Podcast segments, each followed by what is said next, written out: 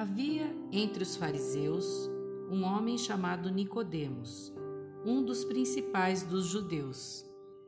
Este, de noite, foi ter com Jesus e lhe disse: Rabi, sabemos que és mestre vindo da parte de Deus. Por que ninguém pode fazer esses sinais que tu fazes se Deus não estiver com ele? A isto respondeu Jesus: em verdade, em verdade te digo que, se alguém não nascer de novo, não pode ver o reino de Deus. Perguntou-lhe Nicodemos: Como pode um homem nascer sendo velho?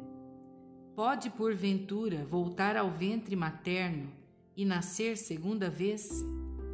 Respondeu Jesus: Em verdade, em verdade te digo: quem não nascer da água e do espírito não pode entrar no reino de Deus. O que é nascido da carne é carne, e o que é nascido do espírito é espírito.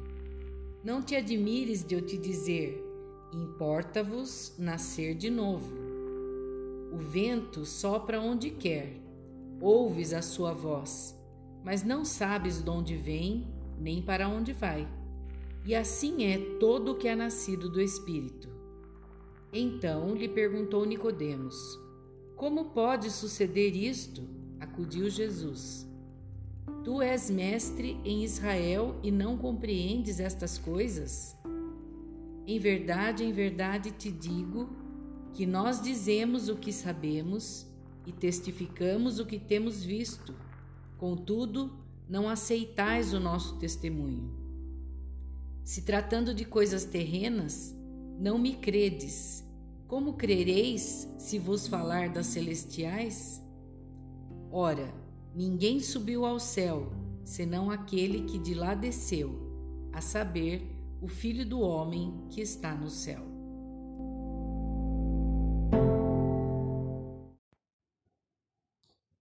Muito bem, no segundo episódio, sobre tornar-se discípulo, nós vamos falar sobre Nicodemos. Nicodemos aparece pelo menos em três vezes, três citações do Evangelho. Essa primeira que nós lemos, capítulo 3, e nas outras vezes ele aparece como participante da história, conselheiro, líder dos judeus, uma pessoa cautelosa, não condena Jesus antes de ouvi-lo. Aliás, a gente não vê condenação, a gente vê questionamentos, né? Quando da aparição de Nicodemos é, diante de Jesus. Nós vamos ouvir agora um outro trecho da Bíblia, em João capítulo 7, em que este mesmo, é, esse mesmo Nicodemos aparece. João 7, 50 e 51.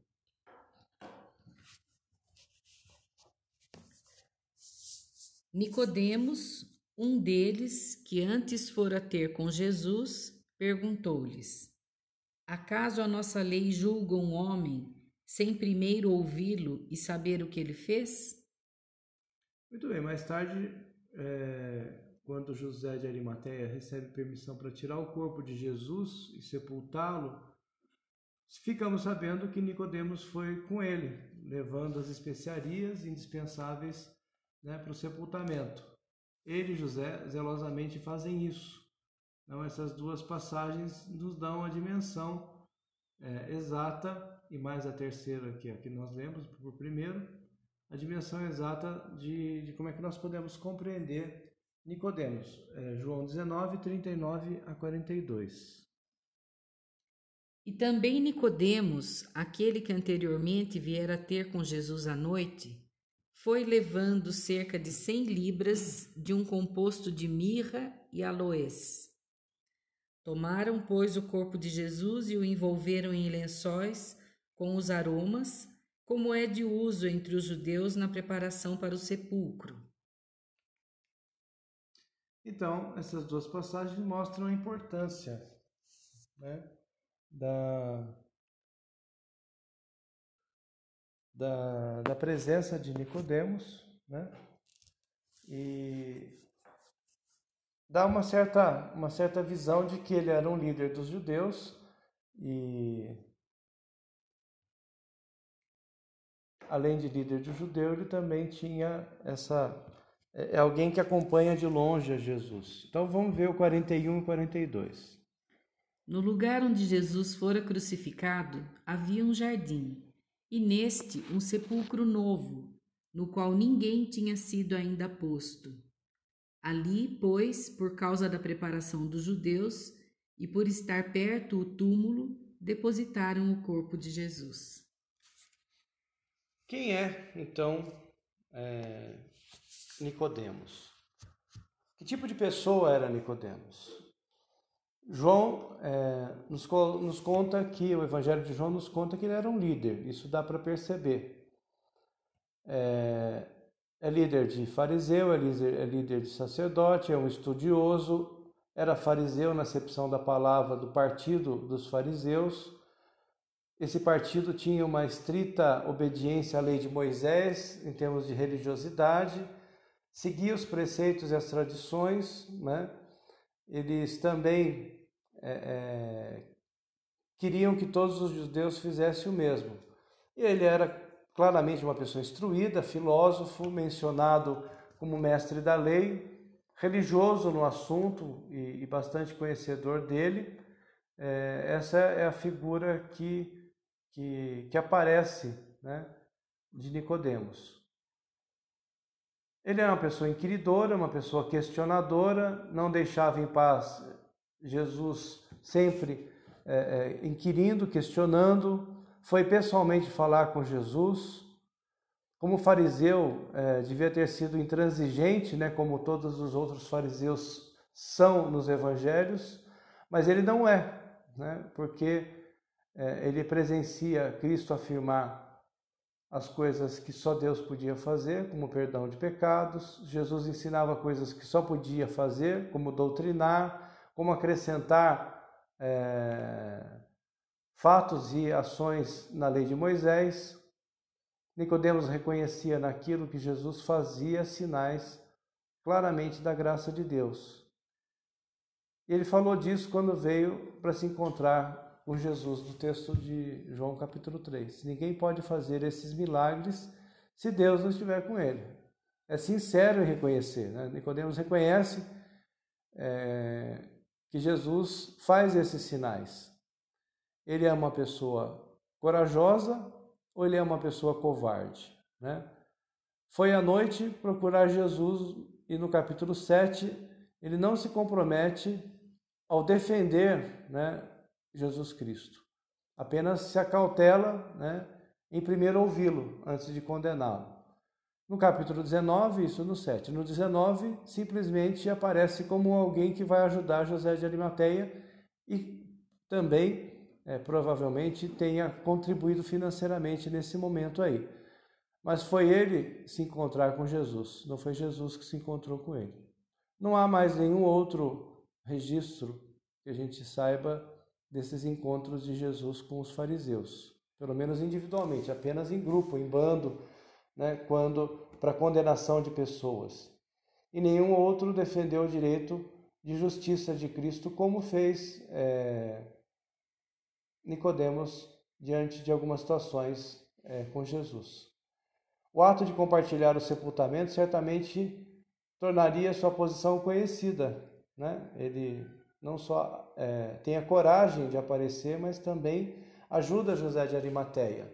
É um homem cauteloso nas circunstâncias, mas ao mesmo tempo é corajoso, porque diante da sua situação, diante do seu status, diante da sua importância no cenário do mundo da época, ele foi corajoso né, ao tomar posição. José de Arimateia também, a gente lembra mais de José de Arimateia, né? do que de Nicodemos nessa hora. O Evangelho de João faz questão de sinalizar uma possível presença de, de Nicodemos. Como Nicodemos se, se tornou discípulo? A conversa registrada em João 3 revela que ele tinha um conhecimento pessoal do ministério de Jesus e Nicodemos se sente inclinado a reconhecer que Deus está com Jesus. E faz essa afirmação e refere especificamente às coisas feitas pelo mestre. É, então, Nicodemos é, talvez tivesse muitas dúvidas em relação aos ensinamentos de Jesus, mas sentia que não podia ignorar a evidência. Né? A evidência é uma coisa que não pode se ignorar. né? E as evidências na pregação de Jesus são os milagres. Essas são as evidências que ninguém pode negar em relação às questões de Jesus. A outra também é, a, na minha opinião, é o discurso contemporâneo de Jesus, né? que, que transcende ao seu espaço-tempo até hoje. Né? A forma como ele se dirige às crianças, a forma como ele se dirige às mulheres, mulheres, a forma como ele se dirige aos, aos excluídos é, é um discurso de dois mil anos atrás. Nicodemos não, não, não foi à toa atrás de Jesus para ver quem que era esse homem e é, da parte de quem ele fazia tudo isso. Né? Ele mencionou os milagres que representavam, mas praticamente os ignorou, né, como todo bom fariseu, e a gente viu isso na pregação de ontem no culto, no, no, Evangelho de João, no capítulo 9, os fariseus estavam mais preocupados em saber quem é que fez milagre no sábado do que saber é, quem é o autor do milagre. Né? E mais preocupado com o efeito do que com a causa. A palavra de Jesus, na verdade, significa um começo aí. Né? É, um, é um começo para a vida, é um começo para o reino, é entrada para uma mudança e semelhança a uma mudança de vida que vai acontecer com Nicodemos. Embora a palavra possa significar nascer de novo, e esse é um outro conceito da doutrina metodista, a gente tem que nascer de novo. Esse é o texto, né? base para a doutrina do, do, novo nascimento, que João Wesley sempre apregoou, que a pessoa tem que nascer. Não adianta ir todos os dias no culto, não adianta orar todos os dias, não adianta jejuar, não adianta praticar boas obras, não adianta aceitar Jesus, você tem que nascer de novo. Né? Se você não fizer isso, né, a condição de salvação não, não é outra. Eu acho que essa é, é, a discussão emblemática. Talvez eles tivessem conversado sobre muito mais coisas. Eu imagino que Nicodemos aproveitou a madrugada inteira para falar com Jesus. Mas o que nós temos é esse relato desse episódio, que é a parte importante aqui que nos, nos cabe conhecer. Ele percebeu, né, nesse relato, a gente percebe também a necessidade de uma mudança interior, uma mudança espiritual. Para entrar no reino de Deus precisa nascer de novo. O que é nascido da carne é carne, o que é nascido do espírito é espírito, é João 3,6. Não é João 3,16, é João 3,6. Não é guardando os mandamentos que nós seremos salvos, mas recebendo o espírito do dom de uma renovação interior, do novo nascimento. Você não pode ver o espírito nem o vento, mas você pode senti-lo, você pode perceber a sua presença. Nicodemos mostra claramente contrário a aceitar isso, né? Como pode ser isso? O versículo 9 é, demonstra isso. Ele recebe uma repreensão de Jesus. Ele é o mestre. Como que, como mestre, você não entende isso? Mas se recusa a aprender algo que os outros já sabem, uma sujeição aos preceitos que ensina, é, aos preceitos que ensina impede né, de ouvir o fato de ele ser judeu, os preceitos que ele ensina impede de ouvir essa e aceitar isso. Nicodemos, e se Nicodemos não aceita essa condição de nascer de novo, ele sabe do que pode acontecer em relação à vida eterna. Então essa conversa, especialmente a repreensão a Nicodemos leva né, uma, a uma, uma dúvida que deve ter ocorrido com Nicodemos e que ocorre com as pessoas também de modo geral com a gente. Quem é esse jovem que ousa repreender um doutor da lei sobre questões religiosas? É, me lembra aquela frase: você sabe com quem você está falando? Né? Mais ou menos assim. Jesus trata essa questão de forma indireta. A autoridade para ensinar assuntos celestiais é possuída, celestiais é possuída por alguém que já esteve no paraíso. Né? Ele tem autoridade porque ele viveu, vive isso. Mas quem esteve no paraíso? Jesus relembra a Nicodemos a figura do Filho do Homem, né? tratado né, em destaque em Daniel capítulo 7, versículo 13 e 14. Ele é o escolhido de Deus que recebe o domínio sobre é, o domínio eterno sobre o seu reino. Filho do homem é a representação que Jesus usa com frequência ao apresentar ou defender seu próprio ministério. Na verdade, é algo da tradição do Evangelho de Marcos, né? nem tanto de João. Se você olhar no Evangelho de Marcos, depois pouco menos na tradição do Evangelho de Mateus, essa a vinda do Filho do Homem. Tem até um, um corinho que a gente cantava quando era criança, que fala, que fala sobre a vida do Filho do Homem. Então se verá o Filho do Homem vindo das nuvens com poder e glória. Eu lembro desse cântico, eu era criança. Então aqui ele usa essa descrição do, do Filho do Homem, por isso que eu lembro e eu sei da, da importância da, dessa afirmação do Filho do Homem que está no céu, que vem das nuvens com poder e glória. Não obstante, responde essa dúvida sobre o seu direito de ensinar sobre as coisas celestiais. Ele tem autoridade, ele é filho do homem. E ele deixa essa, é, é a, essa situação para Nicodemos tirar as suas conclusões. Né? No Evangelho de João, capítulo 7 e 19, registra exatamente esse avanço que a gente pressupõe, né? não é muito claro, mas é, Nicodemos se se sujeita, se submete né, a, a esse discurso e aceita essa condição para viver uma vida nova. Pelo menos é o que a gente supõe. Né? És tu da, da Galileia? De novo, você pode vir alguma coisa boa da Galileia, né? Lá em Natanael né, tem essa, essa afirmação. Não, não vem profeta da Galileia. Realmente, eu acho que nesse caso Nicodemos tinha toda a razão. Não veio o profeta, veio o Filho de Deus da Galileia. Não veio profeta nenhum, veio o Filho de Deus, só isso. Né? Isso manifesto publicamente, é, João, o Evangelho de João parece perceber que no caso Nicodemos concluiu algumas coisas de Jesus, né?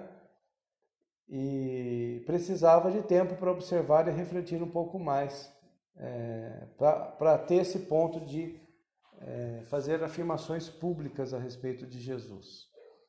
Caminhando mais um pouquinho, que questões teológicas a gente levanta aí nessa história? Primeiro, que há o fato das ações de Jesus terem convencido Nicodemos de que Deus estava com ele. Isso é a parte mais importante de toda a história. É a fé tornando corpo, tomando corpo, tomando corpo, né? É a fé que toma corpo, inicialmente estimula as pessoas a crerem e desencoraja e as desencoraja em crer. Né? O discernimento de ver como a encarnação de Deus se faz nesse, nesse momento e nesse movimento. O espírito não deve ser separado da matéria. Repetidas vezes nos relatos do Novo Testamento, nós vemos isso, é, é, essa, essa relação. Né? John Scott, que é um, é um teólogo, um escritor famoso, John Scott, ele ele vai falar alguma, alguma coisa em relação a isso. Ou algo mais ou menos parecido com o seguinte: a apresentação deve preceder a declaração. Ou seja, os atos muito mais do que as palavras. Né? É o tipo de vivência que nos dá esse reflexo. A gente vê isso quando educa filho. Né? Os nossos atos falam muito mais do que as nossas palavras. Com certeza. E João Wesley também, na pregação ao ar livre, até ele chegar a afirmar que o mundo é minha paróquia, ele, vocês não sabem, ou se sabem, vocês sabem, devem relembrar ou lembrar, que ele repreendeu o George Whitefield, lembram? Né? Na história de João Wesley, quando ele veio com essa história, olha Wesley, eu preguei fora da igreja, e ele foi constrangido e repreendido por João Wesley, primeiramente. Né? Primeiramente, porque o espírito de, do, do, João Wesley em relação às coisas do mundo, né? é, já tem até um estudo sobre isso, se ele era um, um revolucionário ou um reformista. Né? Na minha visão, ele era muito mais reformista, porque ele era mais conservador. Ele tanto era conservador que ele não se desligou da igreja anglicana. Né? Ele autorizou e formou a igreja metodista né? como uma igreja mas ele morreu pastor anglicano, mesmo sendo expulso da igreja anglicana. Então, ele era muito re resistente a algumas mudanças do ponto de vista social. Era uma pessoa muito íntegra, muito religiosa, muito espiritual, mas assim, ele repreendeu. Depois ele vai pregar fora da igreja, porque ele vai ser expulso da igreja, não vai poder pregar, os templos anglicanos serão fechados para ele, e ele vai começar a pregar. Vai começar a pregar em salões, em celeiros, né? Os evangelistas começam a pregar na rua até que ele vai. Aí a gente tem a história famosa de que ele prega é, nos cemitérios, na porta das, das cavernas da, da, das minas de carvão, que são lugares que depois eu vim a descobrir que por que, que ele escolheu esses lugares. A mina de carvão, óbvio, porque tinha gente. E o cemitério porque dava eco, né? ecoava. Quando há registros de que ele pregou para 5 mil pessoas no cemitério, exatamente por causa do eco e ser um monte, tipo de Jesus, né? um monte que falava de cima né? e, o, e o som da sua, da sua pregação ecoava, então a maioria das pessoas tinha esse discernimento. Então, essa é uma primeira questão, quer dizer, a questão da atitude, que vai muito mais do que as palavras. E a segunda né, é que referiu-se, é, é, Nicodemos referiu-se aos milagres de Jesus. Não foi simplesmente uma pessoa extraordinária que ele conheceu, mas foi uma pessoa que revelou o poder divino. Isso não dá para contestar, a gente já falou em relação à questão das evidências. É, isso é significativo também depois no crescimento do metodismo. Né? Lembram da pregação de ontem? Pois é. Os ex-bêbados das minas de carvão, dos os salões, os ex-tranqueiras, as pessoas que abandonavam seus, suas famílias e que vão lá restabelecer seus casamentos. É disso que João Wesley falava, é disso que Nicodemos está tratando. É, ele viu em Jesus que há transformação das pessoas. É, o metodismo cresceu muito em função disso, de, de, de, mostrar que Jesus transforma a vida das pessoas, né? mesmo numa situação como a da Inglaterra do século XVIII, e transforma pessoas também que não passaram por perrengue na vida, como Nicodemos, que provavelmente era uma pessoa rica, esclarecida, rica que eu digo, tinha condição de estudar, de ser alfabetizado, de estudar filosofia, né? ter uma vida culta, fariseu, né? de tradição, né? É, reconhece as manifestações do milagre que Jesus opera. Então, muito de longe, deve ter visto muitos desses milagres aí acompanhando. Demonstra exatamente a questão sobrenatural daquele que nasce de novo. Né? Voltando à questão é, de João Wesley, né? essa questão da pregação do Evangelho é, tinha que ter exatamente um zelo né? pela presença de Deus nessas pregações. É algo que eu também aprendi dentro do, dentro do metodismo. Aquele que vai pregar precisa ter muito cuidado estar muito atento, né? não abrir a Bíblia simplesmente sair falando. Preciso preparo. João Wesley cobrava muito disso dos, dos seus pregadores evangelistas. Enfim, essa é uma outra história que é a história do metodismo que a gente pode fazer em outro momento. Vamos para o terceiro ponto para finalizar. Estamos passando de 20 minutos. A terceira parte é o cristão nascido de novo, né? o novo nascimento. É uma atitude que mostra né, a existência e a evidência do Espírito Santo nas nossas vidas. É o Cristo ressurreto manifesto nas pessoas. Não é coincidência que nesses assuntos do metodismo de Wesley, o novo nascimento era uma das centralidades, a necessidade de tê-lo o caminho para alcançar e os sinais que deveriam, né? que é exatamente aquela, aquele resuminho. Tens a graça, tens os dons, tens os dons, tens os frutos. Que é exatamente a necessidade do caminho, dos sinais e dos resultados. E o que nós aprendemos então no discipulado de Nicodemos? Dificilmente né, nós poderemos dar toda a importância que nossa vida pessoal e coletiva tem na influência que gera no Evangelho. Dificilmente podemos dar a importância. Igualmente, importante é destacar o novo nascimento como centro da experiência cristã. Se não nascer de novo, esquece, né? Será religiosismo. É aquilo que ele percebeu no mundo fariseu, né? Nicodemos percebeu isso. E, e, e Jesus não precisou enfiar o dedo na cara dele para falar que era isso que faltava mudar na vida dele e a coragem de pessoas, né, como de Nicodemos, de abrir o seu caminho para a fé. Perguntas devem ser feitas e respondidas durante a caminhada. Né? Uma delas está respondendo na igreja. Né? Qual é o propósito de Deus na sua vida? Né? Você não é um acidente. Você foi planejado para que Deus o amasse. Né? muito mais do que restringir as, as situações. Por que, que Deus me colocou dentro de casa trancado por causa de uma doença? É, é preciso pensar de outra maneira. Deus te colocou nesse mundo para te amar e aprender com Ele como que a gente deve amar. Então não devemos correr à frente da paciência, né?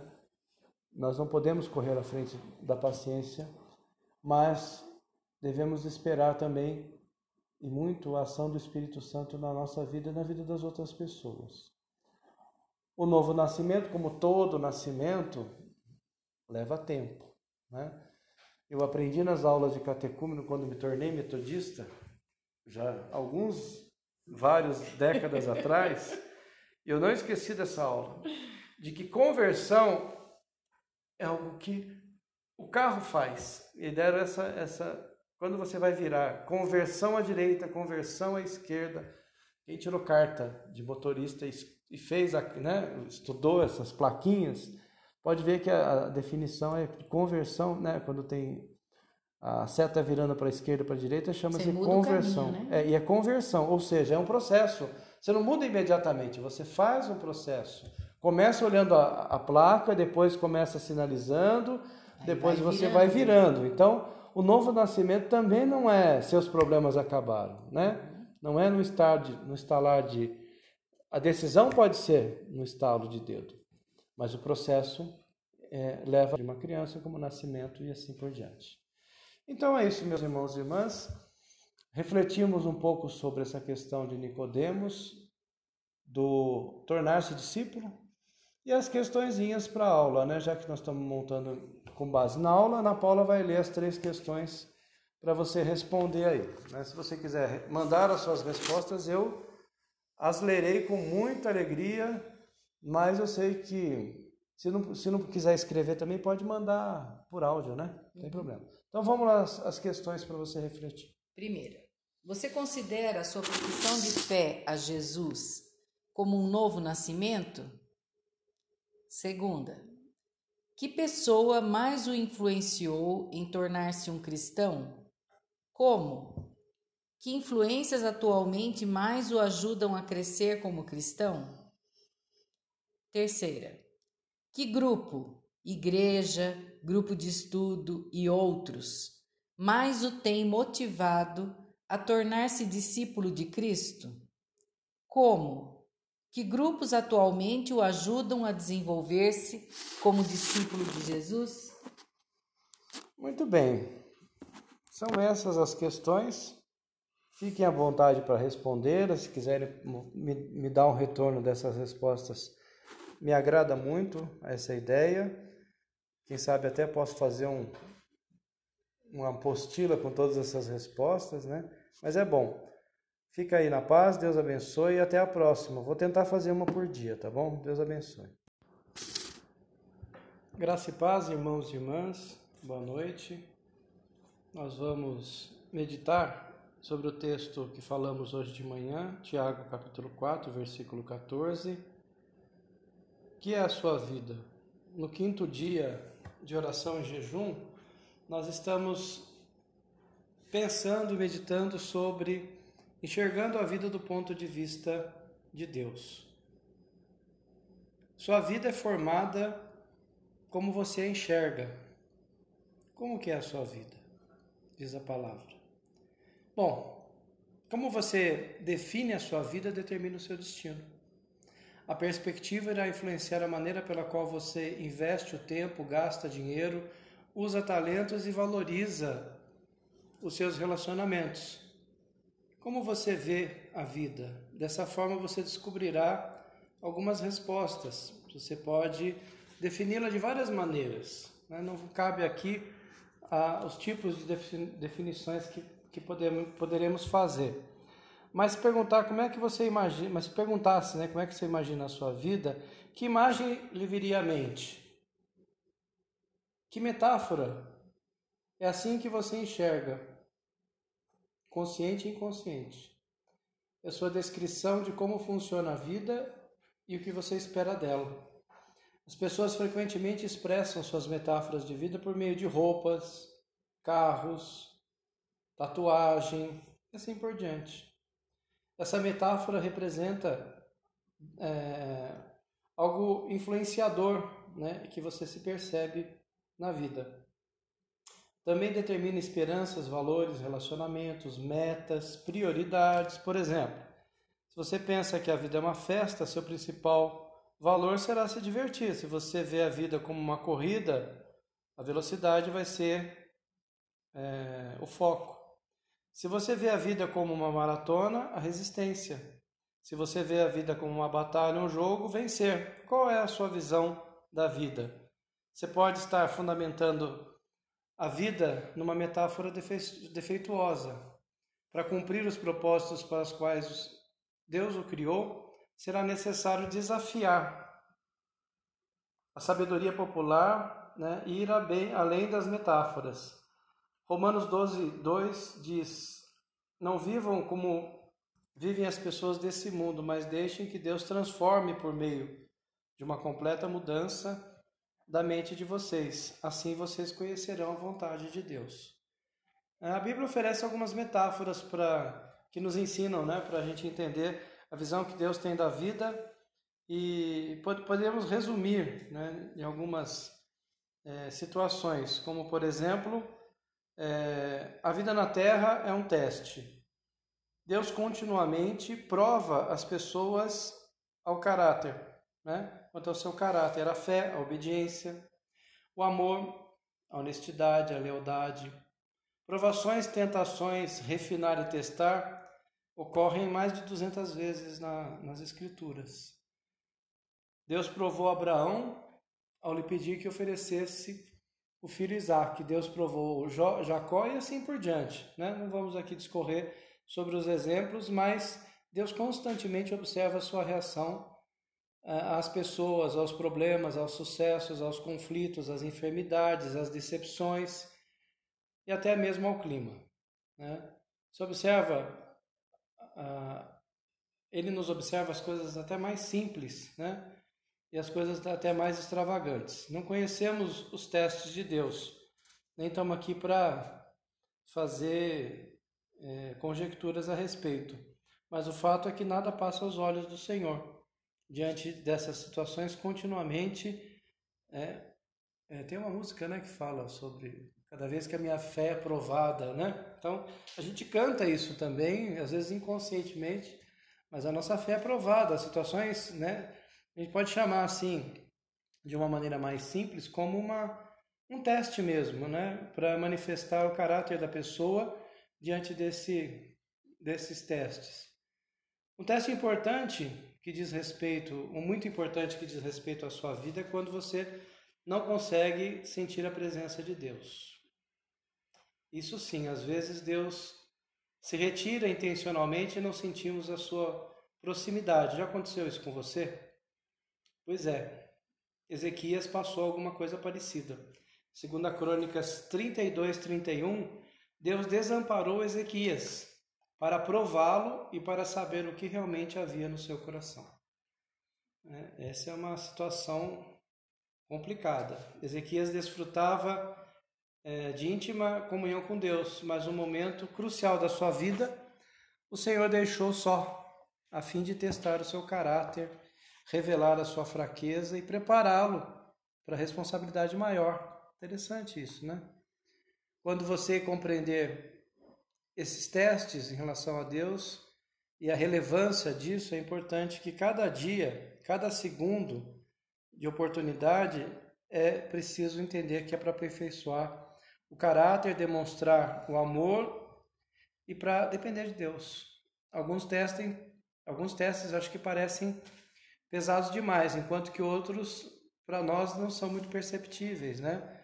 A boa notícia é que Deus quer você e quer que você seja aprovado nos testes. Né? É para isso que ele faz.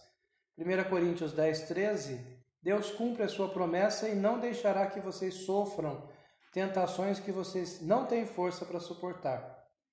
Quando uma tentação vier, Deus dará forças. Repare nisso, Deus dará forças é, a você para suportá-la. E assim vocês poderão sair dela. 1 Coríntios 10, 13. Toda vez que você é aprovado, né, toda vez que a minha fé é aprovada, Tiago 1, 12. Felizes são aqueles que perseveram quando são testados. Depois de serem aprovados, receberão a coroa da vida, que Deus prometeu aos que o amam. Amém? Amém. Segundo ponto, a vida na terra é um cargo de confiança, é um ato de fé. né, seria outra metáfora. Nosso tempo nesse mundo, energia que a gente gasta, é, inteligência, oportunidade, relacionamento, recurso, são dádivas de Deus que Ele nos confiou para cuidar e administrar. Sabe muito bem do que eu estou me referindo agora, né? A questão dos talentos. Ao Senhor, Deus pertence o mundo e tudo que nele existe. A terra e todos os seres vivos que nela vivem são dele. Salmo 24, 1. De fato, jamais possuímos, realmente alguma coisa nesse tempo que vivemos aqui. Né? É, é importante que a gente lembre disso. Né? O que Deus coloca para nós e para a nossa administração é dele. Nossos valores culturais, se, se você não é o dono, não terá cuidado. Né? Então, se você entender que essas coisas de Deus são colocadas à confiança, a moda da ideia da, dos talentos, é, Mateus 25, 21 vai lembrar a cada um de nós que, é, muito bem, servo bom e fiel, você foi fiel no pouco e o porei sobre muito. Venha e participe da alegria do seu Senhor. Então, veja que essa questão ilustra bem a questão da responsabilidade histórica que o ser humano tem com o reino de Deus, com a implantação do reino de Deus e com a salvação é, de si próprio e dos demais. Ao final da vida, nós seremos avaliados, né? É, como foi dito aqui né, nesse texto. A maioria das pessoas não percebe que, é, que isso é uma delegação, né? que Deus delega algumas coisas para nós é, vivermos e, e, em cima disso, aprimorar. Se você é, é, não é digno de confiança em relação às coisas que ele te dá, né? quem dirá as questões celestiais? Né? Então, acho que essas são, são questões fundamentais para a gente pensar em relação a esse quinto dia. Essa é uma verdade fundamental. Deus diz que há um relacionamento direto entre a forma do eu utilizar meu dinheiro, minhas capacidades, meus talentos e a minha qualidade da vida espiritual.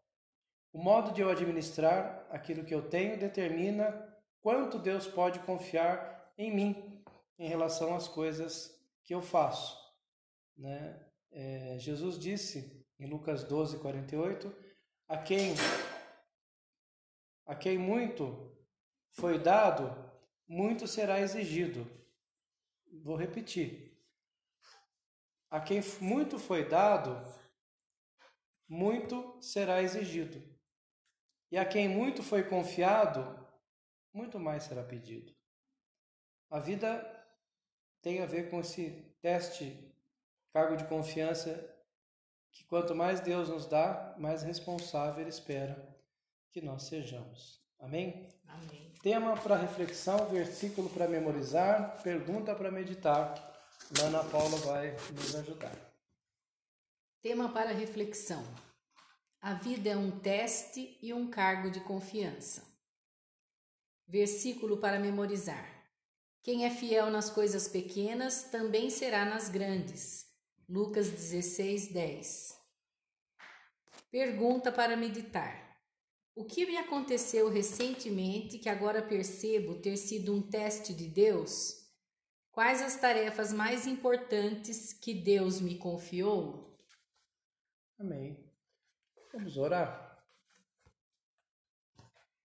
Senhor nosso Deus, nosso Pai querido, te damos graça, Senhor, por mais um dia.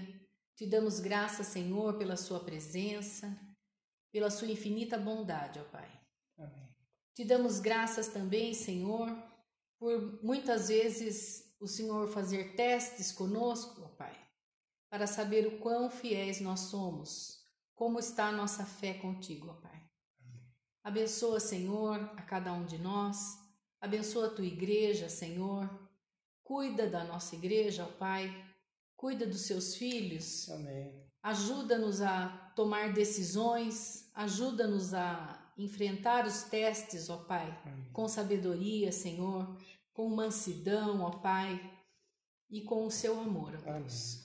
Fica, Senhor, conosco abençoa-nos, abençoa esse dia, cuida, Senhor, desta nação, Toca, Senhor, no coração dos governantes, ó Pai, para que eles é, cuidem dos, das pessoas, Senhor, e Amém. esqueçam é, todos os outros interesses, ó Pai. Sim. Nós nos colocamos aqui, Senhor, totalmente dependentes de Ti, ó Pai.